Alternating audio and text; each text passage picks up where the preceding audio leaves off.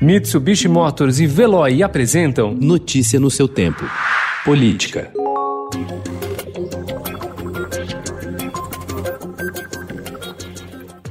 O DEM e o MDB vão oficializar nos próximos dias o desembarque do Centrão, bloco liderado na Câmara pelo deputado Arthur Lira, do Progressistas. Os dois partidos já atuam de forma independente em torno do presidente da Câmara, Rodrigo Maia, mas acabam ficando a reboque de Lira no encaminhamento de votações. O divórcio, antecipado ontem pelo Estadão Broadcast, mostra os rumos antagônicos que as bancadas vão tomar em votações futuras, como na reforma tributária e na sucessão de Maia.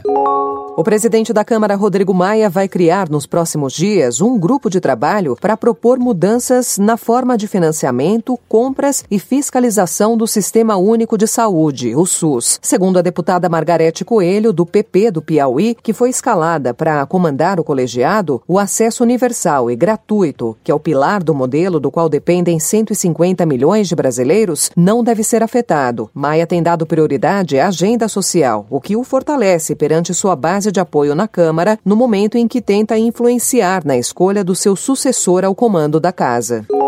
Uma semana após ser barrada no Senado por ordem do presidente do Supremo Tribunal Federal, Dias Toffoli, a Polícia Federal voltou ontem ao Congresso, desta vez para realizar buscas no gabinete da deputada Regiane Dias, do PT do Piauí, na Câmara. A operação contra a primeira-dama do Piauí, que teve o aval da ministra do STF, Rosa Weber, antes da decisão de Toffoli, investiga a suspeita de desvio de recursos da educação no Estado.